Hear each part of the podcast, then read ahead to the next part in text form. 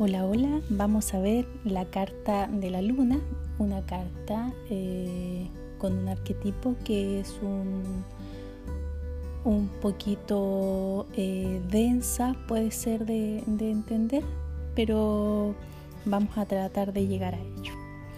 Comenzamos. La verdadera tarea de la tercera línea no es la revelación, es devolver a la conciencia ese éxtasis interior la imagen de la estrella no contiene un camino de regreso, en ella nos vemos demorándonos en las glorias de la oscuridad transformada en luz, pero para valernos de salud debemos pasar por la deformación y el miedo. La experiencia de la estrella trasciende las palabras o incluso la forma, aunque en ella hay implícitas formas que emergen con las corrientes de agua. En la luna vemos cómo sucede este proceso en forma de visiones, mitos e imágenes. La luna es la carta de la imaginación en cuanto modela la energía de la estrella en formas que la conciencia puede captar. Los mitos siempre presentan deformaciones, jamás pueden decir realmente lo que quieren, solo pueden llamar a las cosas que están profundamente sumidas en el sí mismo. La estrella remueve las aguas y cuando retornamos a la conciencia de lo exterior, esas aguas dan a la luz sus criaturas. Recuérdese que la estrella y el sol dan su propia luz, pero la luna refleja la luz oculta del sol. La imaginación deforma porque está reflejando la experiencia interior para la mente exterior. Bueno, la, la carta de la luna es una carta que habla de proyecciones, por eso en una lectura eh, se vuelve un tanto... Eh, a veces en algunas, ¿cierto? En algunas tiradas un tanto difícil de poder interpretarla, porque la carta en sí es un poco difusa, habla de engaños, habla de proyecciones, de deformaciones. Cuando está de derecha nos puedes hablar de tipo de magia, porque es la luna, es, lo es la que conecta con los ciclos lunares, con la maternidad. Entonces puede ser con esos hechizos de magia blanca que nosotros utilizamos para conectar, que que no tienen que ver mucho con el lenguaje ni con las cosas eh, normales de cómo nosotros explicamos la realidad, tienen que ver mucho más allá con un sentir, es meterse y entrar en el inconsciente. Aquí ya entramos en el pozo y la carta lo muestra. Continúo con la, con la lectura. Tal como lo demuestran las mitologías de todo el mundo, el inconsciente colectivo no solo contiene héroes y jubilos, sino también monstruos y temores. Esta es una de las razones de que protejamos nuestra sensibilidad ante la vida con la cubierta protectora de la conciencia yoica, para así evitar el temor a la oscuridad y a las sombras deformadas, deformadoras de la luna. Esta carta se diferencia a la del diablo, que en el diablo conocemos lo que era la, nuestra sombra, nuestra sombra personal, todo, la, todo lo que el ego se mm, con lo que el ego se identificaba, las cosas materiales, el dinero. Esto, como les dije, aquí ya estamos adentro, es como si hubiéramos entrado al inconsciente eh, muchos, muchos libros llaman a esta etapa la noche, la noche negra, ¿ya? Porque entramos ahí y es como son los sueños, los sueños que tenemos en forma de pesadilla, esas visiones. Entonces podemos caer en la tendencia a quedarnos atrapados ahí y no poder salir. En la luna están muchas personas que las que nosotros nos encontramos que están en un mundo de la psicosis porque quedaron atrapadas en el mundo del inconsciente y no, no pudieron volver como a la razón. Por eso este es un camino de ida y con de vuelta. O sea, eso que nosotros tomamos en el inconsciente tenemos que aprenderlo a traer hacia acá. Y el cangrejo muestra que así todos nosotros solo tomamos una porción del inconsciente. Nunca, nunca develaremos todo. Porque aquí eh, se muestra eh, no solamente el inconsciente personal, sino el inconsciente colectivo. En el lado intuitivo está lo de toda la humanidad, también está lo de nuestra herencia familiar, a través de nuestras reacciones, esas cosas que no sabemos de dónde vienen, esa es la carta de la, de la luna. Continuó.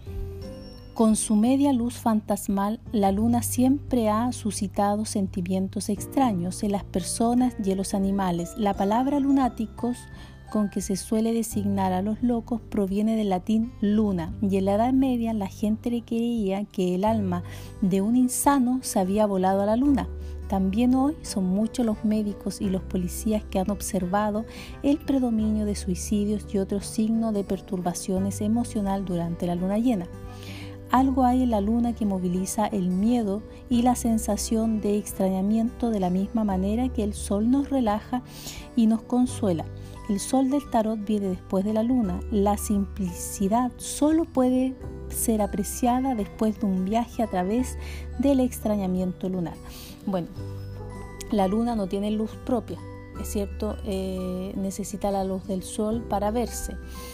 Y eh, como es un satélite que está en contacto directo con la Tierra, eh, se notan, cierto, el magnetismo que hay y en las lunas llenas se recomienda, por ejemplo, no hacer operaciones quirúrgicas porque nuestro cuerpo retiene más agua e incluso los policías y los médicos, sobre todo los hospitales psiquiátricos, eh, han observado ya a través de los años cómo cuando hay luna llena eh, se manifiesta más em, violencia en las calles y en los psiquiátricos.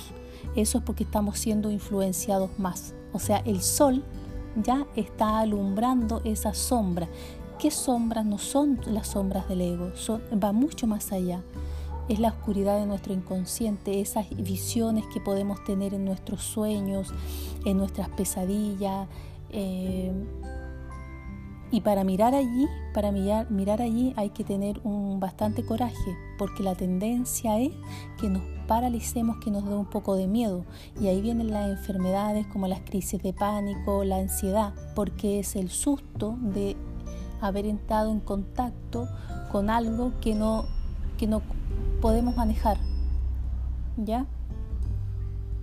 Y que de verdad no vamos a poder. Por eso aparecen los yot, que en el fondo es aceptar, el fluir, el abrazar esto y, y no quedarse pegado, sobre todo con estas visiones. O sea, entender el mensaje, siempre hay un mensaje que nos quieran dejar, porque al no escuchar estos mensajes que nos pueden traer las visiones, estas estas sensaciones tan intuitivas, la realidad, la realidad, porque estos mensajes son para que podamos aceptar algo en nuestra realidad. Si no lo vemos la realidad en sí, en el 3D, que es lo que nosotros vivimos, eh, se puede volver insostenible. El perro y el lobo representan la parte animal movilizada por la luna, de la misma manera que la luna llena puede hacer que ambos animales aúllen durante toda la noche el emperador directamente por encima del triunfo 18 nos mostraba cómo se aprenden las reglas de la sociedad hasta tal punto que se vuelven automáticas. Con la última línea trascendemos esta represión del super yo y en el proceso asoma a la superficie el desenfreno fantástico del ello. Un hombre lobo aullándole a la luna llena es una vívida metáfora de poder del inconsciente para hacer aflorar algo primitivo y no humano hasta en el más respetable de los ciudadanos. O sea, aquí sale la parte más intuitiva y animal. Por eso podemos ver como hombres socialmente respetables, de eterno y todo eso, hay momentos de su vida, y no solamente hombres, sino mujeres, hay en ciertas épocas y que algunos le pueden acusar a la menopausia y los ciclos de las mujeres, pero por momentos y en algunos se quedan pegados ahí como que pierden la razón y entran en un estado de locura. Este es el proceso del que se habla. La suma sacerdotisa y el mago nos hablan de esta energía, de esta magia que está allí. Luego la emperatriz y el emperador nos hablan un poco más de lo social, de esta de este yin y yang aceptado en lo social, de estos padres que tenemos pero luego viene la luna y el sol a mostrarnos este yin y yang, pero mucho más allá, mucho más, perdón, mucho más allá de la energía y de lo socialmente aceptado, sino que es una parte intrínseca en nosotros, es lo que somos. Así como somos esa luz, también en esa potencia está una oscuridad. En cuanto su número es el 18, la luna se relaciona con el 8. En la fuerza veíamos la naturaleza animal domesticada y luego canalizada a través del ermitaño. Aquí no existe una dirección tal. Cuando regresamos de la estrella, retoma la bestia en toda su ferocidad. Solo cuando la energía de la estrella se integre plenamente en el mundo, estaría del todo transformado el ser animal. Obsérvese que en la fuerza, la mujer, el lado humano, controla al león incluso. En el diablo la apariencia de los demonios es nítidamente humana, pero en el triunfo 18 no hay personas. En esa media luz nuestra sensación de ser seres humanos se desintegra. Acá no vemos el ser humano. Esa visión está totalmente sumergida eh, en el fondo del inconsciente acá. Percibimos algo del desquicio fantástico de la luna en la estela de una pesadilla. Cuando nos sentimos raro por dentro, la sensación de fantástico extrañamiento no es resultado de la pesadilla, sino más bien lo contrario. Dijimos ya que los sueños son transformaciones de la energía inconsciente en imágenes, una irrupción de energías demasiado grandes que a los mecanismos del sueño se le haga difícil de asimilar pacíficamente puede dar como resultado no solo una pesadilla, sino la sensación cuando nos despertamos de que el cuerpo está cargado de una energía indomable. Esta energía del inconsciente encuentra la manera de salir a la luz a través de los sueños, pero cuando para, para el sueño la carga es tan grande, eh, la única manera de, demostrarnos es transformando esto y mostrándolo, mostrando como no lo puede asimilar, lo llega a manifestar como pesadilla. Y por eso a veces despertamos con la sensación de tener una carga en nuestro cuerpo. Es es un mensaje, es algo que necesitaba salir a la luz. Y quedamos muchas veces horrorizados por las imágenes de eso. Eh, Freud y todo y Jung que empezaron a analizar todo este material, ellos fueron como los primeros en, empezar a analizar este material del inconsciente, no solamente personal del colectivo. Bueno, Freud se quedó muy pegado con el tema de que había una gran represión sexual y por la época en que él vivía también, pero eh, desde ahí se empezaron a estudiar los sueños, como en muchos de ellos es que queremos hacer un viaje hacia adentro nuestro, como hacia la cueva, a conocer cosas más profundas, y en otros, eh, llanamente, que lo que estaba queriendo manifestar era eh, que se quería incluso asesinar a una persona, pero eso, eso lo que quería decir era que queríamos matar a cierta parte. Por ejemplo, les pongo este ejemplo, si una persona sueña con algún familiar que ha, que ha fallecido y ve a este familiar con una prenda de ropa eh, especial, nosotros tenemos que ir y no podemos como calificar que este sueño sea para todos iguales, tenemos que ir y, ver qué significaba este familiar. Este familiar era disruptivo en la familia, seguía con la tradición o él con la tradición o él como que hacía las cosas diferentes. A lo mejor la chaqueta que usaba era de cuero, de mezclilla, con lentejuelas, por ejemplo, y para la época era como que era diferente. Y si quizás nosotros lo estamos soñando, es un mensaje como que podamos ir más allá, como que terminemos un poco con la tradición y nosotros también seamos disruptivos eh, con el entorno o con la vida que estamos llevando. Eso por ponerle algún ejemplo. Continúo.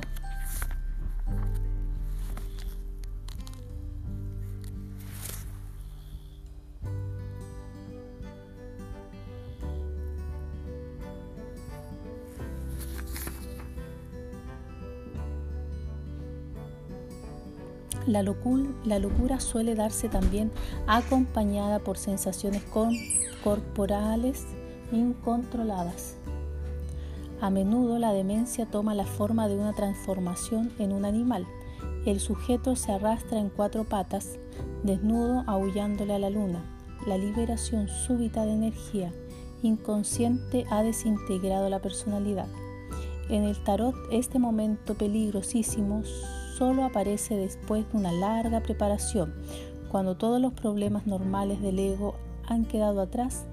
También el chamán tiene la vivencia de convertirse en una bestia. En trance los chamanes saltan y hablan como animales, pero el chamán, lo mismo que el ocultista, tiene en su haber muchos años de preparación. Está además armado con el conocimiento de qué es lo que ha de esperar, conocimiento que le viene de generaciones de chamanes anteriores a él. Recuérdese que la suma de los dígitos del número de la luna es 9, el ermitaño. En esta carta el maestro guía no está visible porque con la luna debemos enfrentarnos solo, pero la orientación que hayamos recibido antes puede ayudarnos a encontrar el camino. Bueno, como aquí no aparece el héroe en ninguna parte del personaje, ya lo habíamos dicho, nos habla de que este, este viaje lo hacemos solo. Pero toda la ayuda que podríamos haber tenido desde antes, los libros, las iniciaciones, nos va a servir para poder enfrentar este viaje. Si los animales simbolizan lo que hay de salvaje en el hombre, el cangrejo es algo muy diferente. En una de sus frases más gráficas, White dice de él que es aquello que está a mayor profundidad que la bestia salvaje. El cangrejo simboliza los miedos más universales que alberga el inconsciente colectivo y que se vivencian en visiones como demonios innombrables. La irrupción de semejantes temores es bien conocida de quienes dejan al descubierto su lado lunar valiéndose de, valiéndose de métodos como la meditación profunda o las drogas. Toman también la forma de los monstruosos con que los viajes del trance se enfrentan los chamanes la movilización de estos miedos que con frecuencia son vívidos como criaturas que emergen del agua o se asoman de algún estanque de líquido aceitoso pueden producir un pánico irrazonable, pero así todas estas imágenes son parte de nuestro mundo interior y sin haber pasado entre ellas no podemos llegar al sol. Eh, todos los chamanes o personas que hacen meditaciones que llegan a trance, como son las meditaciones de holoscópica o holotrópicas, por ejemplo, que incitan a un estado de conciencia alterado, ¿ya? donde empieza a salir material inconsciente a la luz, deben ser acompañados por personas que tienen una formación adecuada para que después ustedes puedan recibir igual atención porque las visiones que se logran obtener allí pueden desquiciar. Yo estuve, yo he participado de algunas y recuerdo que una de las participantes, por ejemplo, mm, quedó bastante choqueada por lo que por lo que ella presenció y lo que uno presencia es una vivencia tan única, tan personal que no se le, no se le pueden poner palabras que, por lo general después uno hace un dibujo, alguna técnica de arte terapia, porque las palabras se quedan cortas para esto. Como dijimos, las palabras pueden llegar a restringir la experiencia vivida. El cangrejo emerge a medias del agua. Guay nos dice que jamás llega a salir del todo a la tierra firme, sino que siempre vuelve a caer a las aguas. Los errores más profundos son aquellos que nunca llegan del todo a cobrar forma. Sentimos algo por dentro, pero nunca podemos ver con exactitud qué es. Al mismo tiempo, el cangrejo que emerge a media nos da a entender que en el viaje de retorno a la conciencia, las percepciones profundas de la estrella se deforman porque no podemos evocarlas en su totalidad. Por esta razón también es inquietante la luna, porque la paz y el asombro maravilloso de la estrella se han perdido parcialmente y han sido en parte destruidos.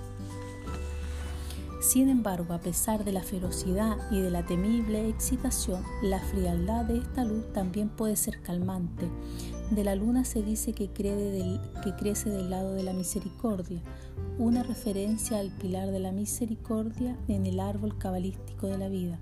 Y lo que es más sorprendente, las gotas de luz que caen sobre las cabezas de los animales tienen la forma una vez más de Yod, la primera letra del nombre de Dios. Y símbolo de la gracia. Si mediante la preparación y el simple coraje aceptamos las cosas feroces que la imaginación trae a la superficie desde lo más profundo, entonces la luna nos aporta paz. Los terrores se suavizan y la imaginación nos guía, enriquecidos con, con sus maravillas. Paz, escribe White. Guarda silencio y una calma aflorará sobre las aguas. El cangrejo vuelve a sumergirse, las aguas se aquietan, el camino permanece. Estos serían como una de las claves o una de las recomendaciones para cuando uno siente que está viviendo en la carta de la luna. Eh, la recomendación sería paz, calma, aquietar las aguas para que el cangrejo vuelva a sumergirse. El, cangrejo, como dije, nunca sale completamente a, tierra, ya eso sería desquiciarse, ya así todas las personas que están desquiciadas mentalmente, viviendo una luna invertida, mm, así todo, ni siquiera ellas, yo creo que, han, em, que, que exista una persona en la tierra eh, conectada al, al 100% con todo el material inconsciente del colectivo, de la humanidad, porque eso es eh, demasiado, es infinito. El camino pasa entre dos torres y hace pensar en un portal que nos introduce en ámbitos desconocidos. El portal es un símbolo muy común entre místicos y chamanes y aparece también en muchos mitos. Asume a veces una forma circular, como el mandala, o la de algo físico, como una caverna, comparada muy frecuentemente con la vagina, y nos permite dejar el mundo ordinario para adentrarnos en el territorio extraño y desconocido de la mente. Las dos torres del tarot tienen otro significado en cuanto a manifestación última y completa de aquella dualidad que vimos por primera vez en los pilares del templo de la suma sacerdotisa. Si la revelación de la torre no se integra con la vida ordinaria, el resultado puede ser una dualidad nueva y más tajante. Al mismo tiempo, el propio hecho de haber oído el discurso de Dios cambia totalmente nuestra relación con la cuestión de los opuestos.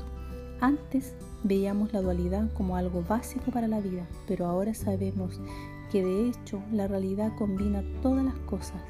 Allí donde antes el velo nos impedía pasar entre los dos pilares, ahora hemos ido ya más allá de ellos. Estamos viendo las dos torres de la conciencia desde el otro lado. La tarea no es pasar y llegar a la verdad interior, sino volver trayendo de vuelta esa verdad. En las consultas adivinatorios, la luna indica una excitación del inconsciente. ¿Se acuerdan que la estrella decíamos que el inconsciente apenas era movido? O sea, eh, apenas era agitado. Acá, en cambio, en la luna, el inconsciente está totalmente excitado. Comenzamos a experimentar emociones extrañas, sueños, miedos, incluso alucinaciones. Si la carta aparece en posición normal, la persona permitirá que todo eso suceda. Cuando se la acepta, la imaginación enriquece la vida, pero si la carta aparece invertida, está mostrando una lucha contra la experiencia, una pugna que conduce al miedo y con frecuencia a emociones muy alteradas, ya que la persona no permite que, que emerja el lado calmo de la luna y cuando se vive invertida es cuando empezamos a presenciar todas las enfermedades que van un poco más allá de la depresión o la irritabilidad, irritabilidad sino que empiezan a aparecer miedos, pero miedos tipo obsesiones, em, paranoias, psicosis, todos esquizofrenias, algunos grados de locura, eh, ansiedad, crisis y ataques de pánico. Como la suma sacerdotisa, la luna indica un apartamiento de las preocupaciones exteriores, orientándose hacia la introspección. Puede indicar que se abandona alguna actividad específica o simplemente un periodo de retraimiento. Sin embargo, en tanto que la suma sacerdotisa simboliza una tranquila intuición, la luna está excitada y estimula las imágenes del inconsciente En posición invertida la luna significa una perturbación. La persona no quiere apartarse del lado solar y es probable que en su pugna intente alejar la luna mediante una gran actividad. La luna, sin embargo, no se aviene a dejarse negar y los miedos pueden volverse tanto más fuertes cuanto más los combatimos. La psiqui, operando bajo sus propias leyes y por sus propias razones, se ha orientado hacia la luna. Si nos permitimos esa vivencia, los miedos se convertirán en maravillosas, en maravillosas y los portales abrirán hacia la aventura. Dice que cuando está invertida es porque la persona se resiste a poner la atención a estos sueños, a estas vivencias, le da miedo y entra en, en muchas actividades para no quedarse en la calma y poder sentir y como eran los consejos para poder transitar esta, esta carta es quedarse a la calma, aceptar, respirar y eh, abrirse, abrirse a estas vivencias para que los, los miedos puedan desvanecerse. Solo transitando esta carta seremos capaces de llegar al sol. Y cuando está invertida también puede estar hablando de fuerzas oscuras, de eh, magia negra, que no es otra cosa que estar como con pensamientos negativos hacia mí o hacia, otras personas. Recuerden que les dije que la luna hablaba de espejismos y proyecciones. Entonces cuando está invertida en casos más ordinarios y rutinarios, por decirlo así, son personas que creen de que todo el mundo tiene algo contra ellos, como paranoia. Así entran a un lugar y dicen, no, todo el mundo está en mi contra, yo creo que le están hablando mal de mí y todo eso.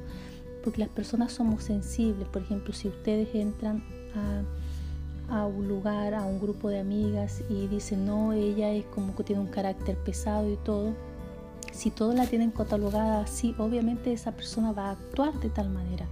Entonces, estas proyecciones que yo tengo, estas ideas, termino de verdad proyectándolas afuera y estas proyecciones pueden ser engañosas. Eh, en el tarot, cuidado con, creer que cuando eh, aparece esta carta podamos tender a, decir que hay eh, enemigos, enemigos ocultos que tengan que ver externo. Muchas veces esos enemigos somos nosotros mismos a través de las proyecciones y autoengaños. La carta ah, puede hablar de cosas que están ocultas, mentiras, engaños, pero también de autoengaños, proyecciones que nosotros mismos, visiones.